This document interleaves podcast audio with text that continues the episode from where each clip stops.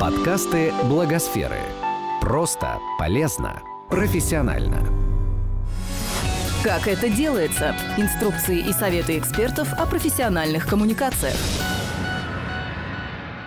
Здравствуйте! Сегодня мы вновь продолжим тему публичных выступлений. Советы, которые прозвучат дальше, сформулированы по итогам мастер-класса филолога, радиожурналиста, основателя и соучредителя Московской школы радио Марины Дороган. Мастер-класс «Сила слова. Ораторское мастерство для НКО» был прочитан в медиаклубе «Оси Благосфера» в 2018 году. В прошлых выпусках, которые вы можете прослушать в любое время, мы уже обсудили композицию выступления и то, как заставить людей слушать вас. Сегодня мы хотим поговорить об образе выступающего. Массовом сознании человек, занимающийся благотворительностью, уставший, скромно выглядящий бессеребренник, который ради других снимает с себя последнюю рубаху. Поэтому представителям НКО важно продумать свой образ перед выступлением на публике. Жесты, мимика и поза должны быть проработанными и не зажатыми. Для того, чтобы выглядеть естественно, оратор должен постоянно задавать себе три вопроса. Где мои руки, где мои ноги и что с моим лицом? Поговорим о руках и жестах. Сначала немного теории. Жесты бывают трех типов. Первый тип – бессознательные жесты, например, неконтролируемый нервный тик.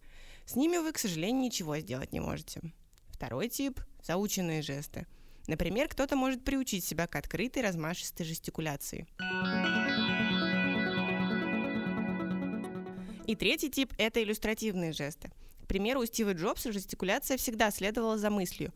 Это выглядит логично, и к этому нужно стремиться. Но и на все подряд показывать руками не стоит.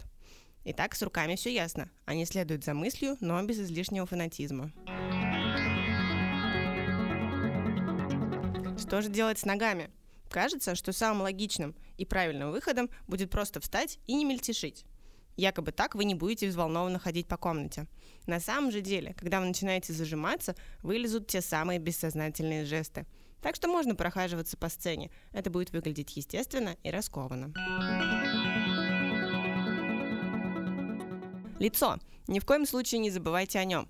Помните, если у человека на лице написано «отвращение», мы никогда не поверим его комплиментам.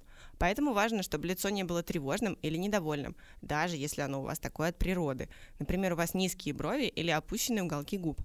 Старайтесь, чтобы ваше лицо выглядело приветливо и дружелюбно. Улыбка тоже должна быть уместной. Ваша мимика, как и руки, в целом должна следовать за мыслью. Любое выступление – это борьба за внимание. Показывайте интерес к аудитории. Не нужно рассказывать про себя. Ваше выступление должно быть про них. Будьте такими, какую реакцию вы хотите получить в ответ.